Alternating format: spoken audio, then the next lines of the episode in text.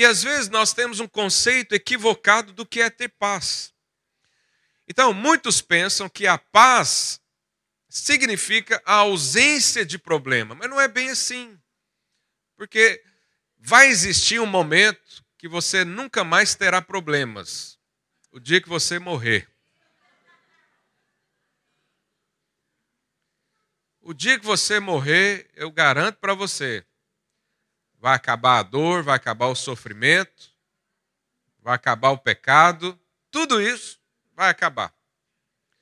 Mas enquanto você estiver olhando para mim com esses olhos aí, que um dia a terra vai tragar, se o Senhor não voltar, não é? Enquanto você respirar, você vai ter problemas. Agora, existe a paz em meio a problemas? Essa é que é a questão. Jesus, quando foi para o Getsemane, a Bíblia diz que o suor dele era de sangue. Bom, hoje os médicos explicam, os cientistas, né? Um nível de pressão psicológica aumentada várias vezes, talvez, não sei se há casos assim, mas pode ser que haja, uh, faz com que essas veias fininhas aqui da cabeça se rompam e saia sangue. É uma pressão muito grande. É um peso insuportável.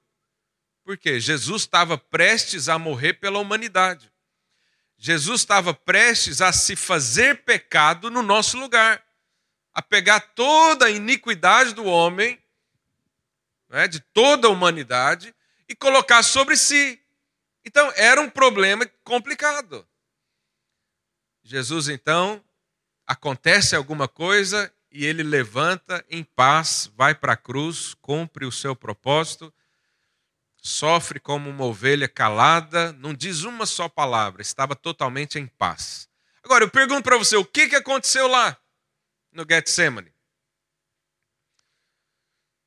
O que, que aconteceu com Jesus que ele chegou com problemas, saiu como se nada houvesse, mas o problema não parou. Estava ali na iminência, ia só piorar cada vez mais o sofrimento uh, na carne, o sofrimento psicológico. O que, que aconteceu com Jesus? Ele encontrou a paz ali naquele momento. Ele mesmo diz: A minha alma está angustiada até a morte. Se possível, passa de mim esse cálice, mas seja feita a tua vontade. Eu penso que naquela hora o Senhor viu a vontade do Pai, se alegrou no Pai e descansou levantou em paz, enfrentou todos os problemas que haveria de vir. Então, existe uma vida satisfatória, existe uma vida em paz, existe uma vida feliz, reservada para nós, mas não é isenta de problemas. Porque o dia que não houver problema, não é? você está lá no céu. Isso eu estou falando para cristão. Porque o outro, os outros não vai ter problema o resto da vida. Agora, olha o que a Bíblia diz. Abre lá a sua Bíblia, ou acompanhe aí conosco. É, a Epístola de Tiago, lá no final da Bíblia, capítulo 1, verso 2. Tiago nos fala uma coisa que, se você ler, dependendo do dia que você lê, você fica com raiva de Tiago. Olha lá tende por motivo de toda alegria. Olha o que o apóstolo está falando. Fica feliz, ache bom. O quê? Passar por muitos problemas. Você não fica com raiva de Tiago, não? Você fala, é porque não é você, né? Você já está aí com o Senhor, falou isso e saiu fora. Mas isso é um ensino. Esteja feliz porque tem muitos problemas. Primeiro, porque você está vivo. Porque se você tivesse morto, não tinha problema. E eu falei ontem para os casais: casamento que não tem problema está morto. Virou irmão e irmã. Fizeram pazes, fizeram acordo. Você não me chateia, eu não te chateio. Eu não uso seu dinheiro, você não usa o meu. Você não toca em mim, eu não toco em você. Eu não te chamo, você não obedece. E pronto. Isso é um casamento morto. Casamento bom é aquele que tem conflito, mas depois resolve. Aleluia. À noite resolve, né? então, por que que Tiago diz isso? Nós temos então conflitos, temos problemas para resolver. E o problema, irmãos, não é o problema da sua vida. Falei isso para o seu vizinho: o problema não é o problema. Problema não é o problema. O problema é. A questão é como resolver o problema, entendeu? O conflito, ele, a maioria das vezes, ele é neutro, ele não é bom nem ruim. Depende do que você vai fazer com ele. Não é uma questão também de certo ou errado. É uma questão de oportunidade. Então, certa vez tinha um cego. Para muitos era um problema, para Jesus era uma oportunidade da glória de Deus ser manifestada. Então, para Jesus não era problema, mas para, para os outros eram. E nós precisamos entender isso, então, à luz da palavra de Deus. Os problemas simplesmente existem. Mas aí lá no verso 12, Tiago diz: Bem-aventurado, ou seja, abençoado, o homem que suporta. Aqui, quando diz o homem, está falando do gênero humano, não é? homem e mulher. O homem que suporta com perseverança a provação. O homem que suporta. Então, aquela pessoa que resolve problemas, aquela pessoa que tem um conflito e ele tem perseverança, porque ele é cheio de Deus, porque ele está renovando a mente, né? há vários motivos para isso. Mas ele suporta e depois de ter sido aprovado, receberá a coroa da vida, a qual o Senhor prometeu aos que amam. Então, Tiago está dizendo: quem é abençoado não é o irmão que não tem problema para resolver, não. Abençoado é aquele que tem problema, suporta, persevera, busca o Senhor, recebe favor de Deus e chega lá do outro lado inteiro. Não é? passa o problema, resolve a questão. Porque a maioria dos problemas que nós temos é aqui dentro. Jesus resolveu aqui dentro. Problemas de relacionamento de casamento, normalmente, é aqui dentro. É uma chavinha que a gente muda aqui, abre porta, o negócio encaixa tudo. De repente, você muda sem esperar a mudança do outro. Sabe uma coisa que eu falei lá no curso de casais? Quantos casais tem aqui? Levanta a mão aí, deixa eu ver. Tem poucos. Eu nunca vi, nesses anos de ministério, que também não são muitos, né? Eu nunca vi um casal chegar para mim. Né? Imagina que o Richard, o Richard vem com a Carla, senta ali na mesa comigo, e o Richard começa: Pastor, nós estamos com um problema no casamento. Eu falo: Que foi, irmão? Eu sou o problema dessa relação. Aí a Carla interrompe e fala: Benzinho, não é você, o problema sou eu. Aí ele fala: Não, meu amor, eu é que erro muito com você. E ela: Não, mas você erra porque eu errei antes. Se eu ouvir uma conversa dessa, eu vou achar que eu estou no céu. Porque isso nunca aconteceu. Normalmente é o contrário. Pastor, eu estou aqui porque esse é meu problema da vida.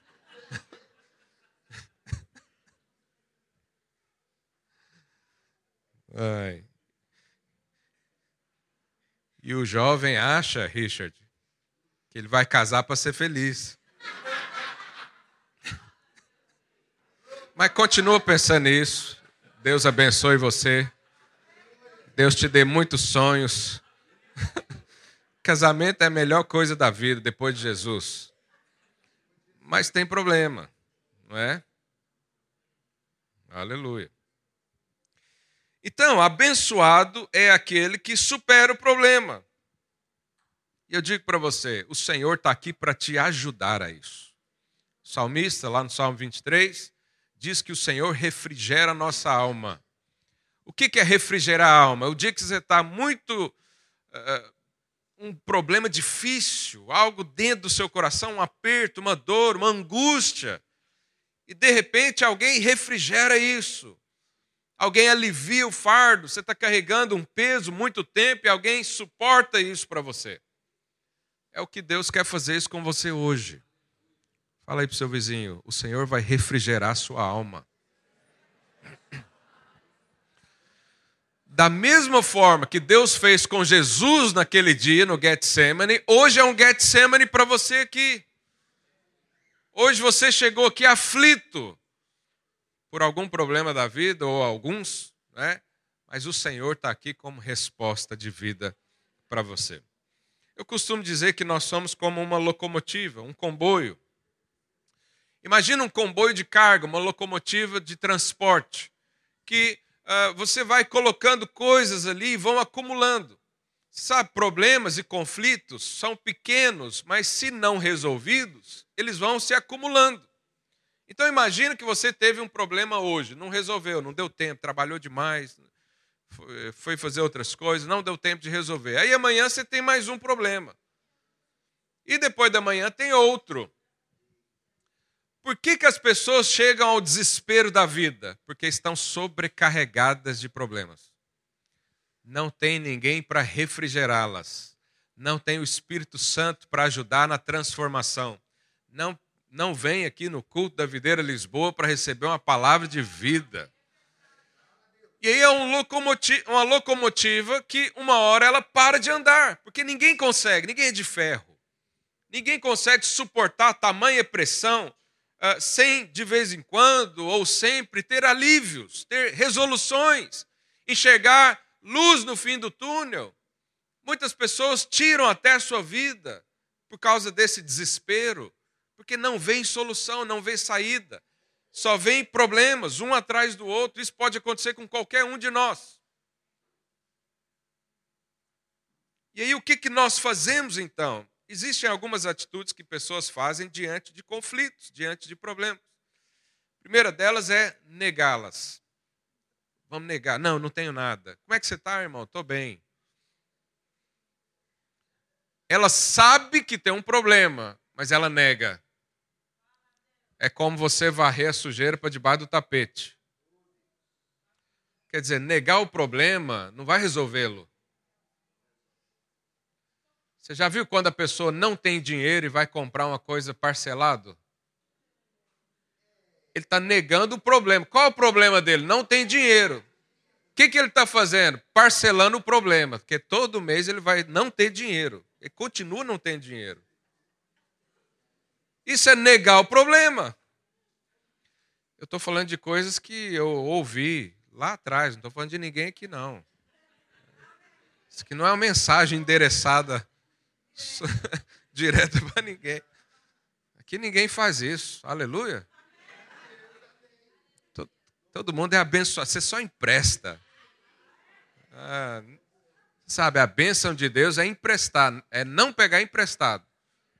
Quem divide coisa está pegando emprestado. Outro dia a gente fala de finanças. Primeira coisa, nega o problema. Segundo, foge do conflito. Já viu aquelas pessoas que fogem do, do conflito?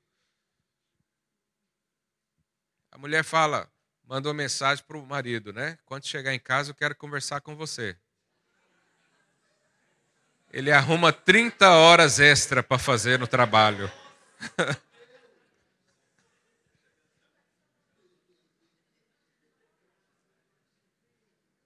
Aí, às vezes eu estou ali na porta, eu sei que o irmão precisa ouvir um negócio que eu preciso falar para ele, ele me vê e passa assim de lado. Isso é fugir do problema. Eu digo para você: fugir de um problema resolve alguma coisa? Não. Só vai tardar o problema. Ainda mais, vai juntar com outro. Outras pessoas também, elas deixam para amanhã. Nós chamamos de procrastinação, não é? E outras não sabem lidar com o problema. Qual que é o resultado disso? Acúmulo desespero, tristeza, incompreensão da vida, o sentimento de que você está perdido. Isso tudo acontece por causa dos problemas. E o título dessa mensagem de hoje é Uma Vida Resolvida. Nós precisamos ter a nossa vida como Jesus. Vamos enfrentar dificuldades, vamos enfrentar problemas, mas vamos fazer isso em paz. Algo aqui dentro de nós precisa ser trabalhado e o Senhor vai fazer isso com você hoje. Eu quero te dar aqui algumas sugestões, algumas coisas à luz da palavra de Deus, uh, para você ter uma vida resolvida. A primeira delas é aceite o problema. Tudo bem assumir que está mal. Quem aqui não teria problema? Mas a gente finge que não tem. Já viu as pessoas que fingem que não tem problema? Esconde o sol com a peneira. Lá no Brasil a gente usa essa expressão. O sol está forte, põe uma peneira na frente. Aceita que tem. Mas tem aquela pessoa que ela tem uma aparência que está tudo maravilhoso. E ela ainda fala mal do outro. Viu, fulano? Olha o casamento do outro, olha como é que tá ruim, né? O meu tá ótimo. Aceita o problema. Tudo bem dizer que está mal. Tudo bem chegar numa célula e pedir oração por uma necessidade. Há irmãos que nunca pedem oração na célula. Eu falo, eu, esse irmão tem que orar por mim, porque ele nunca tem problema. Vamos orar por necessidade. A pessoa está lá tranquila. Aceita que tem problema, aceita que existem coisas, existem crises, existem conflitos para resolver. Não tente enganar a você mesmo não queira enganar Deus ou as pessoas. Todos nós precisamos de ajuda. Lá no Salmo 55, 22, eh, na versão NVI, diz assim: entregue suas preocupações ao Senhor, e Ele o sustentará, jamais permitirá que o justo venha cair. Mas olha que interessante entregue as suas preocupações ao Senhor. Mas se você não assume que tem preocupação, você vai entregar o que para Deus? Entrega. Fala, Deus, eu estou com um problema aqui, está difícil, mas eu, eu vou entregar para o Senhor. Eu vou pedir oração para os irmãos. Eu vou deixar isso ser exposto. Qual o problema? Existem coisas realmente que você não deve expor para qualquer pessoa, mas normalmente está tudo bem. Mas quando você não assume que tem problema, é a mesma coisa daquele que não quer ir no médico. Tem algum homem aí que não quer ir no Normalmente é o homem, né? Está quase morrendo. A mulher fala: Vamos no médico? Não, não vou não. Aí já pensou, você chega lá no médico e ele fala: O que, que aconteceu? Você fala: Não, está tudo bem.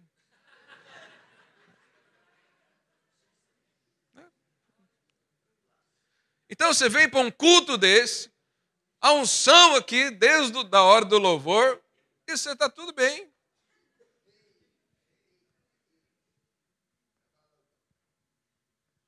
Eu aprendi desde cedo a criar expectativas. Quando eu vou num lugar, quando eu chego num culto, numa conferência, numa reunião, eu já falo, Senhor, tem muita coisa para resolver aqui, ó, me ajuda. Se não for o Senhor, Ninguém pode. Então, tudo bem, aceite o problema. Segundo, identifique esse problema, ou seja, dá nome. Dá nome para o problema. Não fica disfarçando para falar para os outros, não. Dá nome. Olha, eu sou problemático mesmo. Você sabe, quanto mais honestidade, mais rápido resolve. É ou não é? Você vai lá no médico, você não quer falar que tem um problema. Aí você fica rodeando. Ah, não, é uma dor ali. Aí, mas dor aonde? Não, ali no pé. Mas é o quê? Aonde? É na sola? Não. Em vez dele falar, eu estou com uma, uma frieira. Tem gente que vai no médico que já fala. Tem outros que fica ali dando uma de que. Identifica. Identifica o problema na sua vida. Mas lembra, o problema não é o outro, não. É você. É aí dentro. Porque eu preciso ser sincero. E aqui vem uma pergunta que eu vou te ajudar a identificar o problema. É, por que, que um determinado assunto dói tanto quando é falado? Por que, que há uma área da sua vida que parece obscura? Ninguém entra ali. Ninguém fala daquele assunto. São as feridas. Normalmente o problema está ali dentro. Porque o que é exposto, todo mundo fala, né? Às vezes você nem pede palpite, os outros já dá. Isso é fácil resolver. Mas tem coisas que eu não posso nem falar. E só de pensar me aflige. Quer dizer, isso é um problema. Não tem como você viver em paz se existem áreas da sua vida obscura que ninguém entra lá, nem Deus não entra. Então nós precisamos identificá-las. Nós precisamos deixar isso claro para o Senhor. Nós precisamos é, unir a pessoas que vão nos ajudar a resolver essas questões. Não é toda gente, você não vai colocar isso no seu Instagram, no seu stories, que você está passando isso ou aquilo, mas você vai dar um nome para isso. Você vai resolver aquilo. Porque a gente sabe, qualquer ferida que você atampa, ela fica pior. É ou não é? Você machuca lá, tampa tudo, fica pior. É um ambiente propício para micro-organismos, né? vírus, bactérias, impurezas, que nós podemos pensar que também são demônios. O lugar onde Deus não entra, onde a luz da palavra não chega, pode ter certeza, o mundo está lá dentro. Há coisas lá que estão infectadas. E como é que eu resolvo isso? Eu tenho que dar nome para isso. Eu tenho que enfrentar. Lá da onde eu vim, lá da minha terra de Goiás, interior do Brasil, o melhor lugar do Brasil é lá. A gente usa uma expressão que os goianos entendem bem quando tem um problema, que é pegar o boi pelo chifre. Né? Na minha família a gente faz isso. Brincadeira, não fazemos não. É porque o boi é muito bravo. Mas pegar o boi pelo chifre é enfrentar o problema. Davi fez isso com Golias. Ele falou: quem é esse incircunciso aí? Que problema é esse que está querendo roubar minha paz, que está querendo destruir meus sonhos? Eu vou é correndo para resolvê-lo, eu vou para cima desse problema aí. Vai morrer hoje, vai acabar hoje. Hoje, nesse culto aqui, essa, essa, essa problemática da minha vida vai se resolver. Então, nós precisamos ter essa predisposição de identificá-los, de saber, existe lá um problema. Né? Terceira coisa, para você ter uma vida resolvida. Na verdade, você não tem necessariamente um problema, você tem falta de sabedoria. Então, você não tem problema financeiro, você tem falta de sabedoria de lidar com o dinheiro. Você não tem problema emocional no casamento, você tem falta de sabedoria de lidar um com o outro. Porque as pessoas sábias, né, elas passaram já por vários problemas, por isso elas podem te ajudar. Então, para eu ter sabedoria, o que, que eu faço segundo a palavra de Deus? Tiago 1, 5. Coloca lá, por favor. Se, porém, se algum de vós necessita de sabedoria, alguém precisa aqui, por um acaso? Sabedoria? Então, se é o seu caso, o que, que Tiago diz? Peça a quem? A Deus que a todos, diga todos, dá liberalmente e nada lhes impropera, e ser-lhe-á concedida.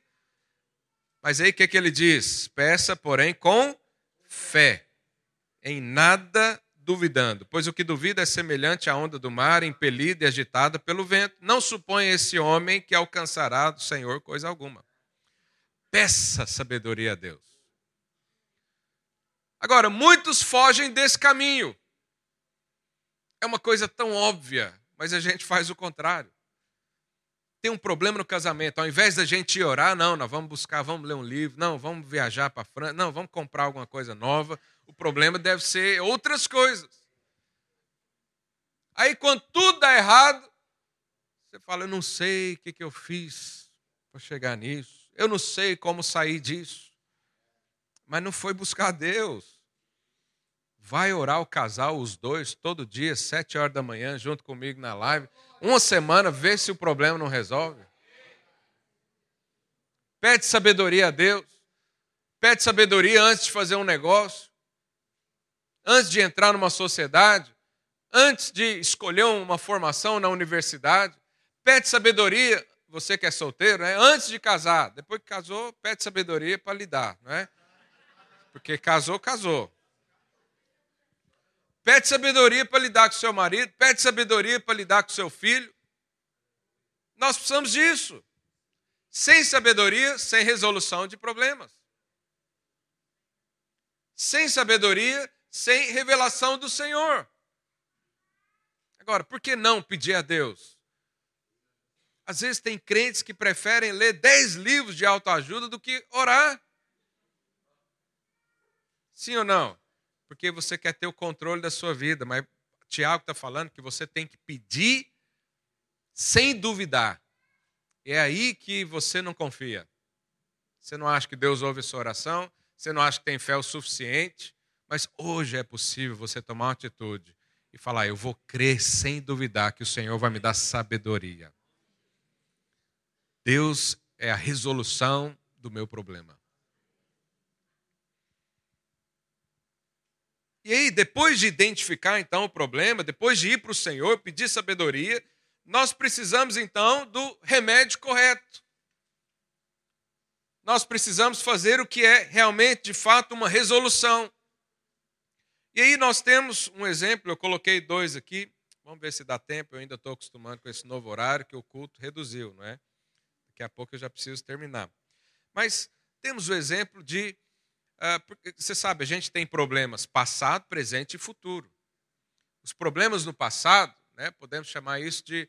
Uh, vamos imaginar um problema não resolvido do passado. O que, que a gente costuma dizer? É um trauma. É uma coisa que aconteceu. Mas lembra da locomotiva? Talvez o problema aconteceu 10 anos atrás, até hoje você não resolveu. Até hoje está guardado lá no seu armário, até hoje está escondido, até hoje você não abriu com ninguém para conversar até hoje você não pediu sabedoria para o Senhor. Então está lá acumulado. É um problema passado. Como é que a gente resolve isso? Então, ontem lá na, no curso de casais, tinha lá uma irmã, uma terapeuta, e ela conversou comigo ali no intervalo.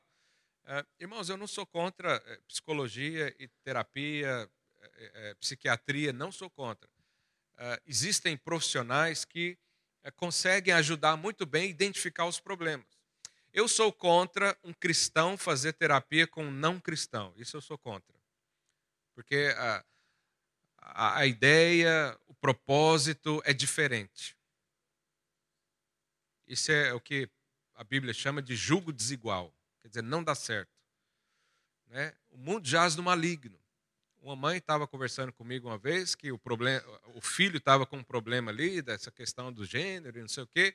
Foi para um psicólogo. Piorou. Porque o psicólogo apoiou o menino. O psicólogo queria tratar a mãe. Porque a mãe não estava apoiando o filho a ter uma mudança de gênero. Olha que absurdo. Então, eu sou contra um cristão fazer terapias com psicólogo, psiquiatra, terapeutas não cristão. Eu sou contra isso. Mas se você quiser fazer, faz, mas vai dar mais problema. Por quê? Porque às vezes as ferramentas da psicologia, elas são muito úteis na identificação dos traumas lá de trás. É, você vai conversar com um psicólogo, eu não sei quem já teve essa experiência, eu já tive na época que eu fui no psicólogo, a ideia do psicólogo é, ainda era que era só para louco. E eu dava muito trabalho na escola. A diretora sugeriu para meu pai me levar no psicólogo. Eu lembro desse dia, sentado no. Olha, olha para você ver o trauma, como é. Eu estava sentado no banco de trás do carro do meu pai. Era um Fusca. Não, era um gol. E eu indo para o psicólogo calado Aí no meio do caminho eu comecei a chorar e falei: vocês estão achando que eu estou doido. Olha que coisa, até hoje eu lembro. Mas hoje as pessoas já estão um pouco mais desmistificadas, né? De que a psicologia, psicologia realmente pode ajudar. Agora, qual que é a grande questão? E essa irmã, que é terapeuta, estava me falando. Pastor, eu não consigo mudar a vida de ninguém. Eu só conduzo a pessoa, ou levo por pensamentos e conversas até a raiz do problema. Mas se Jesus não entrar, não tem solução. E eu falei: é isso que eu acredito.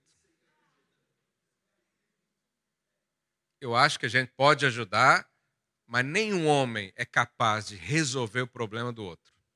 Só Jesus.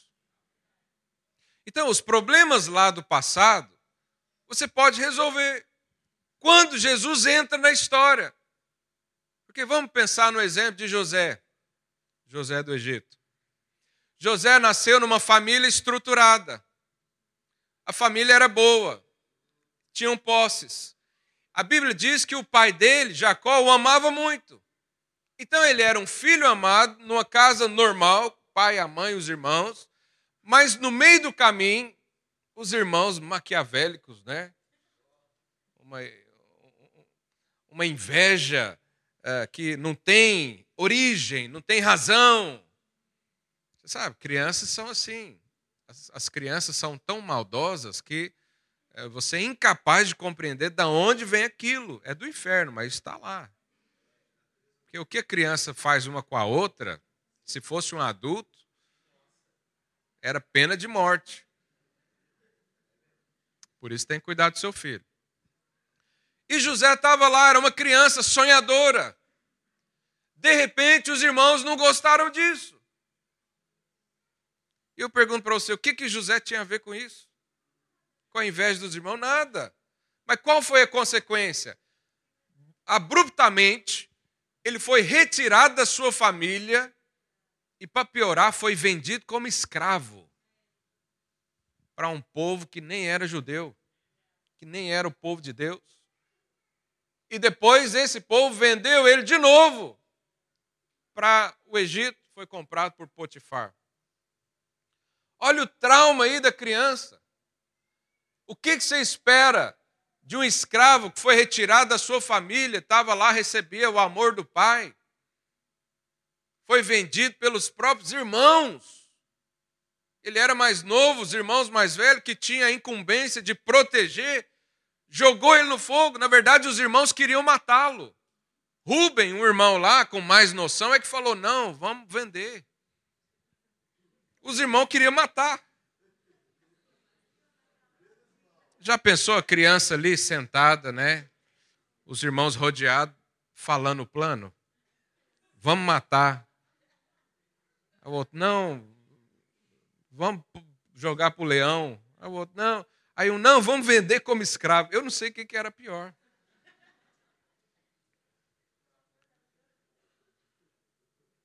Agora, qual era o trauma que essa criança não poderia desenvolver, esse jovem não poderia desenvolver? Mas a Bíblia fala uma frase. Gênesis 39, 2. Depois de ele ser vendido, lá na casa de Potifar, o Senhor deu graça, ele cresceu ali. A esposa de Potifar passou o olho nele, ele era jovem, né? Quis levar ele para a cama. Ele saiu correndo sem roupa, foi preso. Ele foi preso pelo quê?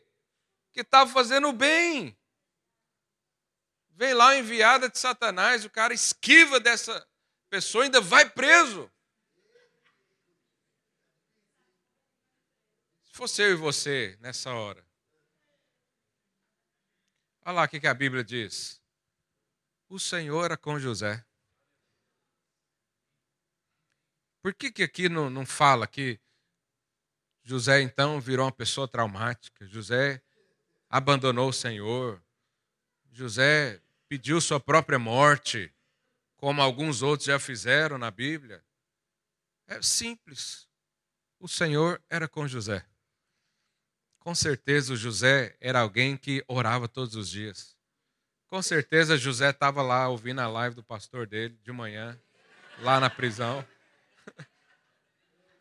Com certeza José mantinha um relacionamento de suprir o que foi tentado roubar da vida dele no Senhor.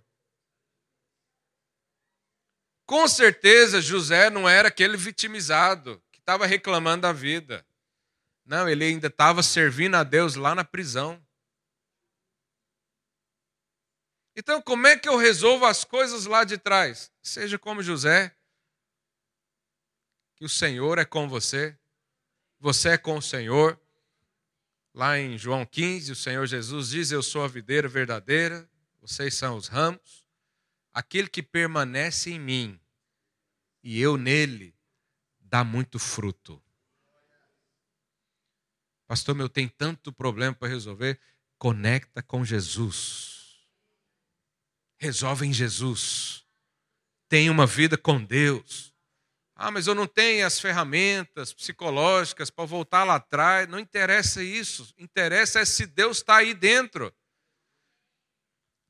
Porque o que nós poderíamos ser ajudados numa terapia de um ano, o Senhor pode, com um clique, com uma palavra, transformar o nosso interior. Você não precisa ajudar Deus a resolver seu problema, você só precisa dar espaço para Ele. Você só precisa manter a sua comunhão com Ele. Você só precisa andar na luz todos os dias. E assim resolve tudo da sua vida. Mas a gente quer curtir o problema. A gente quer falar para o outro o problema. Você já viu? As pessoas que não têm Deus, basta um chegar do lado do outro, já começa a falar dos problemas. Reclama. Tá frio, reclama do frio. Tá calor, reclama do calor.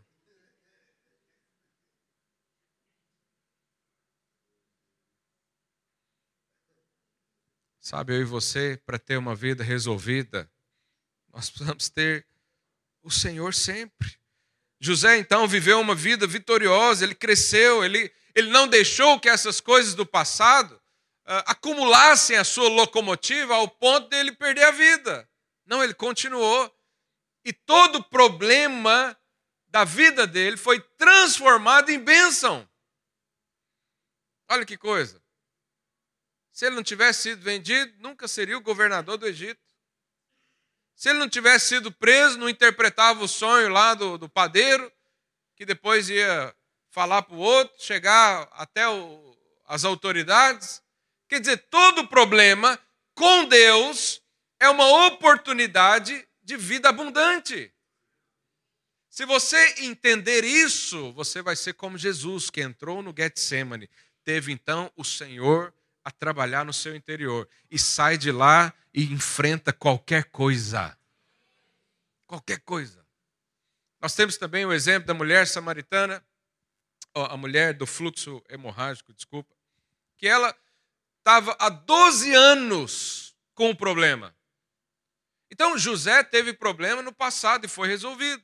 Essa aqui não era um problema do passado, era um problema do presente. 12 anos com o mesmo problema. Às vezes você está no casamento, está lá 12 anos o mesmo problema. Você tem os filhos, 12 anos o mesmo problema. Você tem um. Essa semana eu... bateram no meu carro, né? Bateram mesmo, não foi culpa minha, não.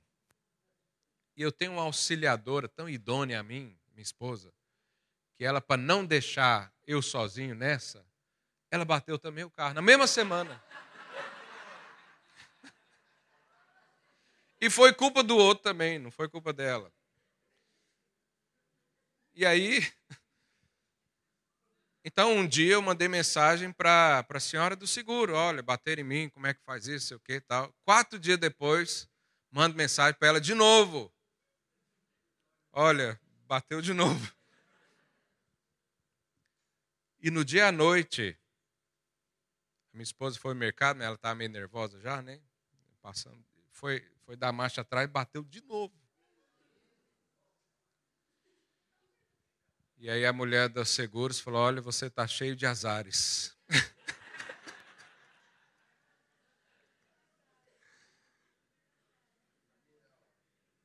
cheio de azares.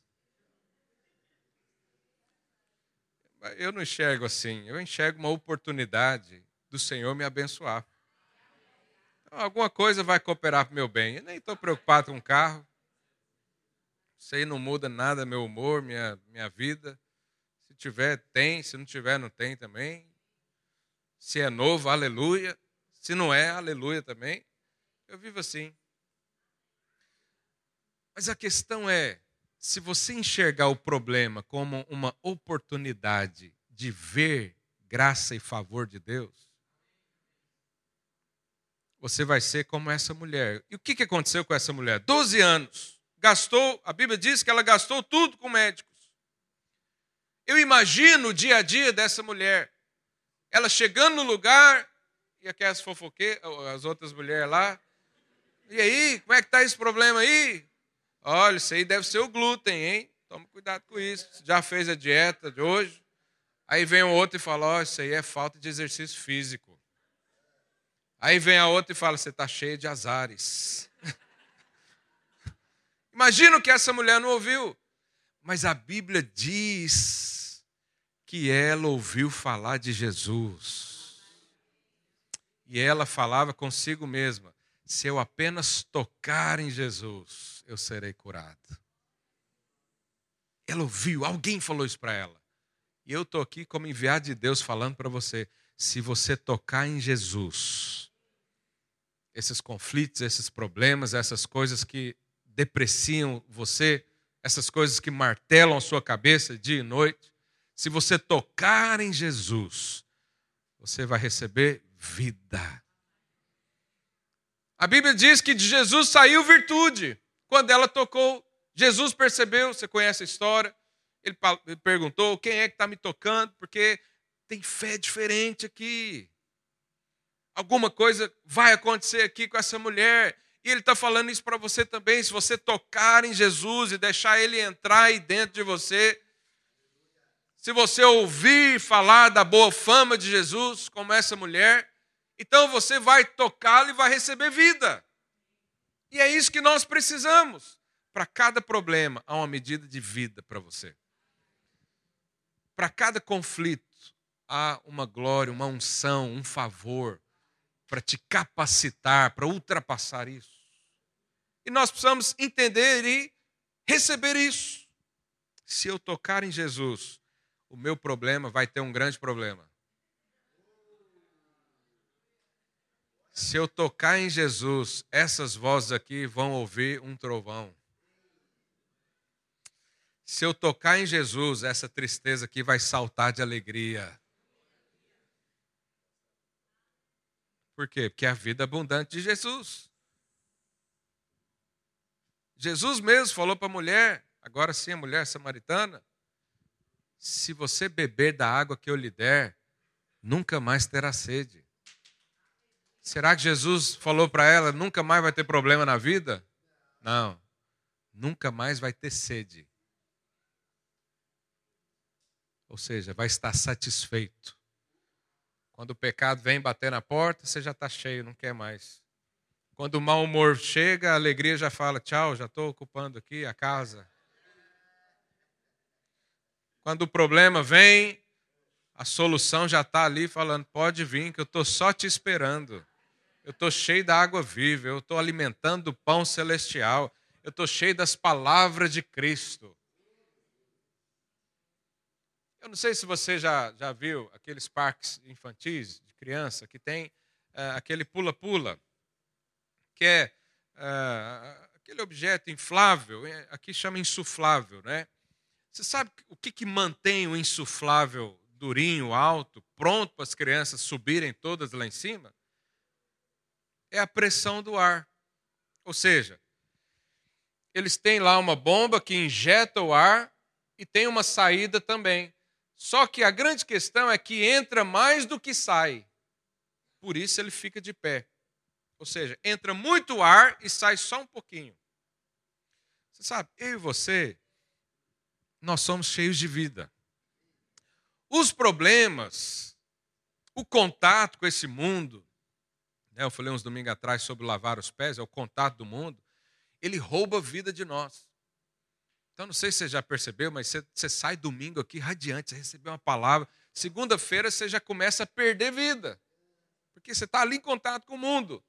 Mas qual que é a grande questão? Você precisa ser um insuflável espiritual. Tem que entrar mais vida do que sair. Se entrar mais e sair menos, você vai manter-se de pé. O que acontece com muitos crentes é que sai mais do que entra. Ele só recebe uma palavra sim poderosa, ele só recebe fé, ousadia, percepções espirituais no culto. Mas aí tem seis dias pela frente. Você precisa continuar recebendo. Você precisa continuar buscando, fluindo no Senhor, recebendo vida, se alimentando desse Cristo, que Ele está todos os dias com você. Eis que estarei convosco todo o tempo todos os dias até a consumação do século. Por que não experimentar Jesus todos os dias? Falei para o seu vizinho, Jesus está disponível 24 horas por dia para você.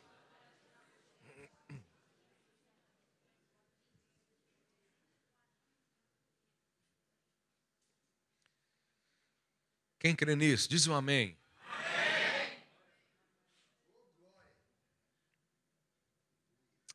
lá no verso 25 de Tiago. Isso tudo que eu estou te falando está ali no capítulo 1 de Tiago. Depois você lê, medita nessa palavra. Olha lá. Mas aquele que considera atentamente na lei perfeita, lei da liberdade, eu vou dizer para os irmãos, o que é liberdade? É você ter paz em meio aos problemas. Ou seja, você está livre do problema. O problema não muda você. O problema não tira sua paz. O problema não muda os seus caminhos. Essa é a lei perfeita. A lei da liberdade. Você está livre de você mesmo. Você está livre dessa alma turbulenta aí dentro. Você está livre dessa desinformação desencontrada da, da sua mente. Você está livre da ansiedade. Você está livre do medo. Você está livre do pecado. Livre de tudo. E aí ele diz: e nela persevera, não sendo ouvinte negligente. O que é o ouvinte negligente? É aqueles que a palavra de Deus é liberada, ele ouve, mas não faz. Ele ouve, ele sabe. Então ele diz: aquele que considera né, atentamente na lei perfeita, lei da liberdade, nela persevera, não sendo ouvindo negligente, mas operoso praticante. Esse será o que? Abençoado no que realizar, ou seja, vai ser um resolvedor de problemas. Ouça a palavra e pratica. Ouve a palavra e pratica. Tem muitos problemas na vida, talvez nos próximos domingos eu continue isso, que eu já preciso encerrar, que não se resolvem só porque você não decidiu fazer o que está escrito na Bíblia. Vou te falar uma coisa só. A Bíblia diz para perdoar. A falta de perdão trava a locomotiva da vida. Mas você sabe, ou eu preciso falar que você tem que perdoar? Quantas vezes eu tenho que perdoar? Perguntar isso para Jesus. O que, que Jesus falou? Aí você está lá fazendo as contas, né?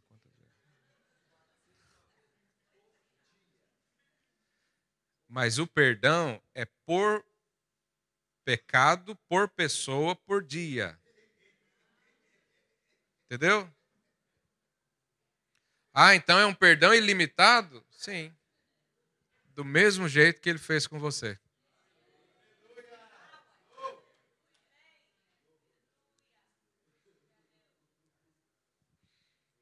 Como diz o goiano mineiro, do mesmo jeitinho.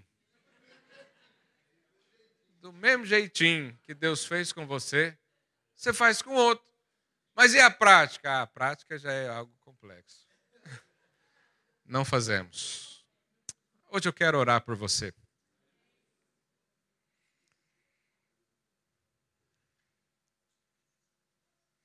Feche os olhos aí onde você está. Eu tenho certeza que durante essa palavra o Senhor falou com você. O Senhor te mostrou coisas aí que são desafios, que são conflitos, que são problemas. Alguns você está fugindo deles, alguns você realmente não consegue sair, outros você não quer resolver. Mas qual vai ser a sua resposta diante dessa palavra? O Senhor está aqui como vida. O Senhor está aqui para ser com você da mesma forma que ele foi com José. E Deus era com José. Para José não importava o tamanho do problema, para José não importava se o dia estava a favor ou não, se a bolsa de valores estava em alta ou não, se havia crise ou não. José só tinha Deus. E por causa disso, tudo que ele fazia era abençoado. Hoje o Senhor quer liberar essa bênção sobre você. Ele quer ser com você. Fica de pé no seu lugar, como uma atitude de responder a esse chamado. Peça ao Senhor agora sabedoria. Segundo o apóstolo Tiago, Deus pode dar isso para você abertamente, sem nenhuma condição, é apenas pedir com fé. Peça com fé, aí no seu lugar, equipe de louvor. Pode...